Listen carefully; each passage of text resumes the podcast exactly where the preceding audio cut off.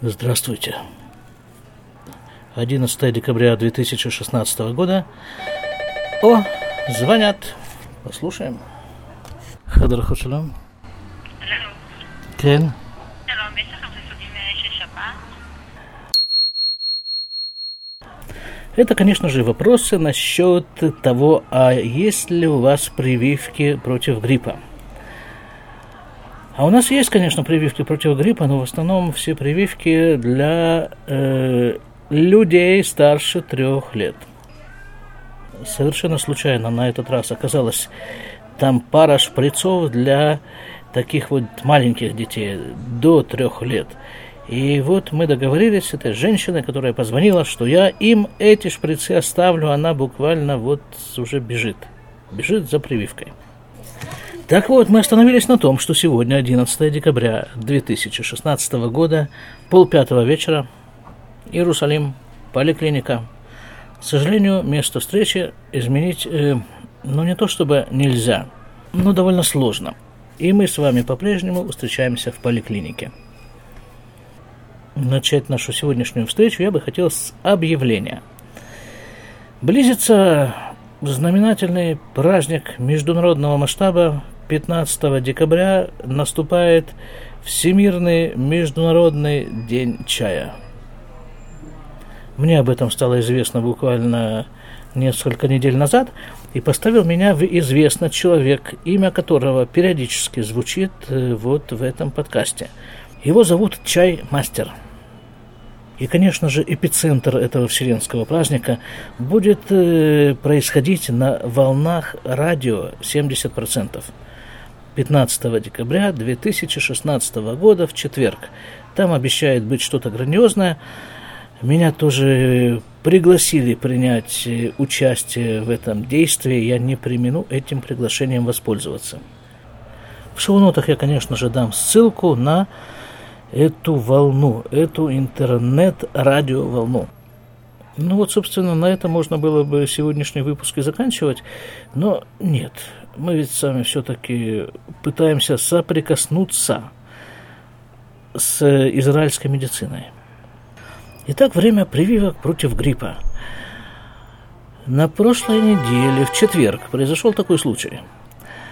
Я был в поликлинике, работал я там до 8 часов вечера, и где-то пол восьмого пришла молодая пара, ну, ребятам лет по 20, там с небольшим, с ребенком, ребенку год и 8 месяцев – а мама беременная еще при этом.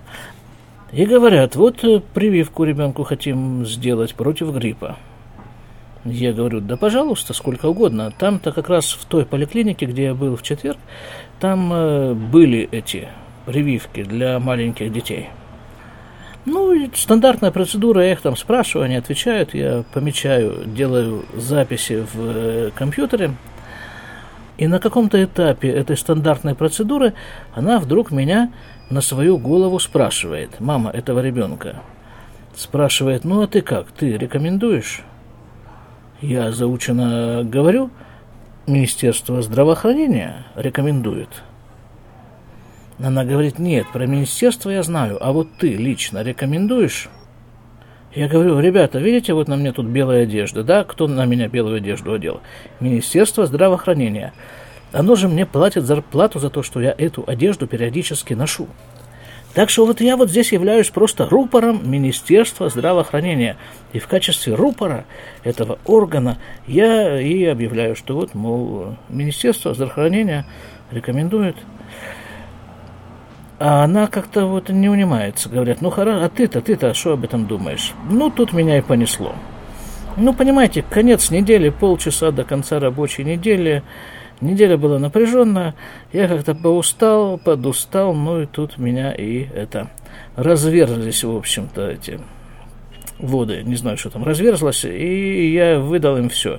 Я, правда, периодически там э, говорил такое, сделал отступление этим ребятам, что, мол, все, что я говорю, это чисто мое личное мнение, и Единственная цель, почему я это все говорю, это чтобы и у вас тоже выработалось свое личное мнение, и чтобы вы делали прививку или что бы там ни было на основании своего собственного мнения и своего собственного выбора, а не рекомендации там каких-то людей в белых одеждах или министерств. А все-таки, что я им такое наговорил? Ну, стандарт. В общем-то, это уже мой личный стандарт. Я, по-моему, вам это говорил неоднократно, повторю еще раз. То есть они меня спрашивают, а, а ты вот делаешь э, прививки? Вот ты получил прививку? Вот ты лично, человек в белой одежде, получил прививку от гриппа в этом году? Я говорю, нет. А в прошлом году? Нет, говорю, вообще ни разу в жизни не получал прививок от гриппа. И что же, говорят, ты не болеешь? Я говорю, да почему? Бывает, всякое бывает чтобы человек, ведущий современный образ жизни, не болел, да не бывает такого. Более того, он, по моему личному мнению, этот современный человек, он обязан болеть. Нет у него другого выхода.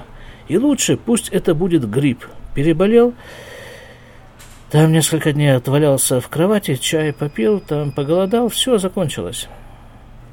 Хотя я тут немножко, конечно, приплетаю насчет конца рабочей недели. Это был, конечно, конец рабочей недели, но в самом начале рабочей недели прошлой, а именно в воскресенье, потому что в Израиле рабочая неделя начинается в воскресенье, я примерно то же самое рассказывал другому человеку.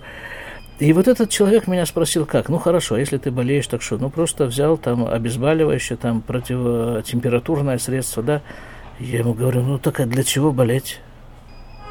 Он говорит, ну так болеть-то как-то неприятно, и температура неприятна. Я ему говорю, ну так, так вот это вот и требуется. А почему должно быть приятно? Что плохого в том, что тебе будет несколько дней не очень приятно? Тут у него, чувствую, по глазам какие-то начинают включаться активные мыслительные механизмы. Но как-то они, что-то там не срастается у него. Ну как это так? Как это, что, болеть, что ли? О чем речь? Дальше. Вернемся к этой молодой паре в четверг. Она меня спрашивает, так а что тебя смущает, собственно, в этой прививке? То, что в организм вводятся химические вещества, они как бы вредные? Я ей говорю, да, это меня тоже безумно смущает, но еще большее смущение у меня вызывает вот такой факт. Вот, говорю, возьмите здорового человека и привяжите его к инвалидной коляске – даже не надо привязывать, он сам к ней привяжется, как к родной. Просто обеспечьте ему условия максимального комфорта в этой инвалидной коляске. Вот его везде возят, куда он хочет. И вот, вот, вот, вот. Вот, чтобы в инвалидной коляске он сидел. Неделю, две. Через две недели, даже, скорее всего, раньше, мы получаем совершенно стопроцентного инвалида. Так вот это же самое происходит, когда человеку делают прививку.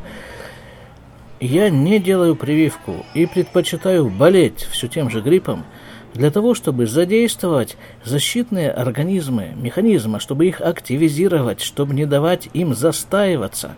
Вот это моя цель. Ну, ребята совсем были ошарашены происходящим.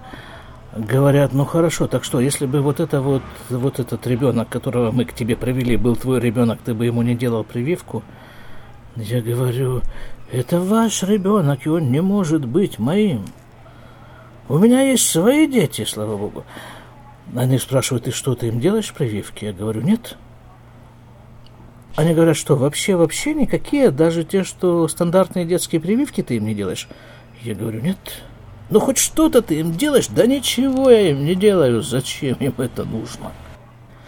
Я перед ними опять же извинился, сказал, ребята, извините, что я вот так вас нагружаю этим всем, но такова жизнь. Я решаю за своих детей, пока еще они в таком возрасте, что я за них решаю. Когда вырастут, они будут решать сами за себя, а вы решаете за своего ребенка. Моя цель в этом, во всем процессе просто попытаться дать вам чуть-чуть больше информации о прививках, чуть-чуть больше, чем вот этот вот указывающий палец Министерства здравоохранения. Все на прививке. Ты записался там добровольцем на прививку? Они говорят, ну так, а зачем же вообще делают прививки? Вот зачем Министерство здравоохранения рекомендует прививки? Я говорю, ну, мало ли, есть, э, это я уже в пользу Министерства здравоохранения пытаюсь играть, но есть всякие люди ослабленные, там, у которых иммунная система не работает совершенно. Хотя логически, если рассудить, если иммунная система не работает, так ведь прививка задействует, как раз активизирует именно иммунную систему. Так что это объяснение тоже никак не канает с, с точки зрения иммунной системы. Ну, есть, есть, может быть, очень пожилые люди, очень ослабленные, всякие очень больные люди, которым, может быть, это нужно. Вот, здоровому человеку, я считаю, это не нужно, но, опять-таки, каждый решает сам за себя. Я не могу решать за вас, вы не можете решать за меня и так далее. Но при этом я считаю, что моя обязанность дать вам максимальную информацию о процессе. Вы сами спросили. Они говорят, а что много людей ставят прививки, делают прививки? Я говорю, куча. А они говорят, ну так а почему же ты им делаешь? Я говорю, так очень просто.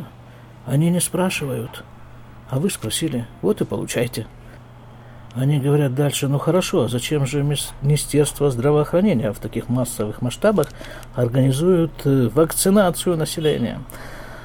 Я говорю, да, это как бы я так мялся, мялся, мялся, потом выдавил из себя все-таки. Я думаю, все-таки это, это чисто торговая операция. Причем, это, это я уже не, не помню, я говорил это имя или нет, скорее всего, нет, не успел. Они как-то быстро ушли с непривитым ребенком.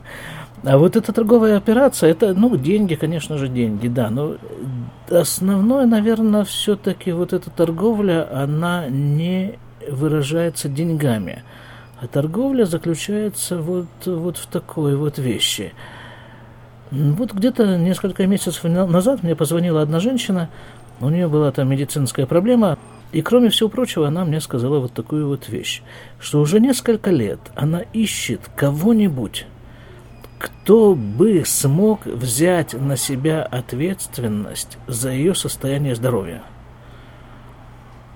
И тогда я ей сказал, что вот это вот и есть суть твоей медицинской проблемы, проблемы со здоровьем. Ты ищешь, на кого переложить ответственность. Это болезнь. И понятно, что найдется достаточное количество претендентов, которые за посильную плату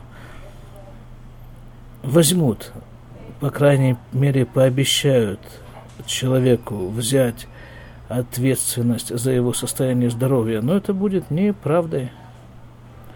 Потому что ответственность за все поступки человека вообще и за его состояние здоровья в частности несет только он сам и больше никто. Хочет он этого, а чаще всего не хочет он этого, но это... Кен. Кен.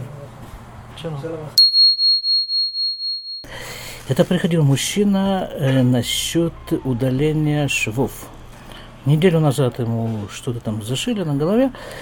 И вот он интересовался организационно и технически, как это будет выглядеть, нужно ли назначать очередь для этого, чтобы удалить швы, снять швы, как это точно по-русски говорят. Я сказал, что ничего не нужно, просто посмотрел на эти швы, хорошие, хорошие швы, там уже почти все срослось. Вот еще через несколько дней он придет, и с Божьей помощью мы их удалим. Вот, так вот основная борьба, как бы идеологическая борьба Министерства здравоохранения.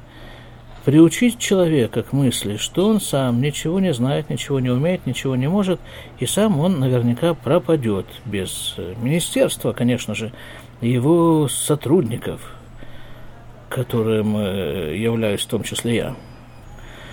А я как раз приверженец совершенно противоположной идеи – что если люди будут брать на себя ответственность за состояние и здоровье и будут им заниматься, то пропадет Министерство здравоохранения.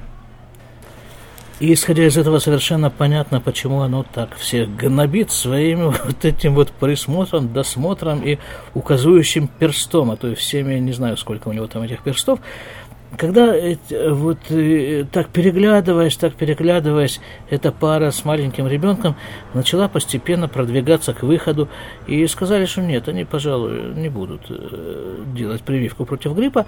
Они вышли, а потом буквально через минуту зашел этот же парень, уже один, и спрашивает меня, ну а что ты скажешь насчет прививок для беременных? Вот тут меня совсем совсем уже не знаю, какой петух э, и куда клюнул, потому что, ну, это действительно, это ужас, что, что делает все то же министерство с беременными.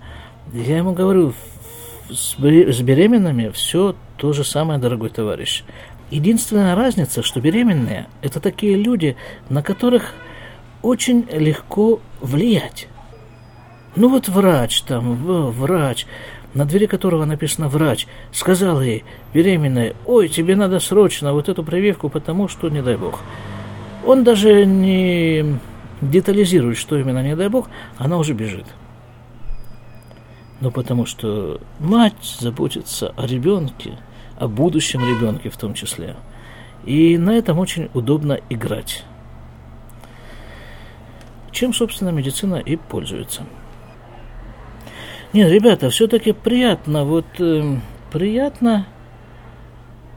Хотя бы, я не знаю, какая здесь статистика, но когда у одного человека из какого-то довольно большого множества людей видишь глаза, такие специфические глаза, которые э, могут при, понять, которые могут принять что-то принципиально новое, какую-то принципиально новую мысль. Это, конечно, смешно, но выясняется, что мысль о том, что человек несет полную ответственность за свое состояние здоровья, она почему-то является новой, неожиданной мыслью. И вот есть некоторые люди, которые готовы эту мысль принять и ее обдумать. А это на самом-то деле и есть здоровье.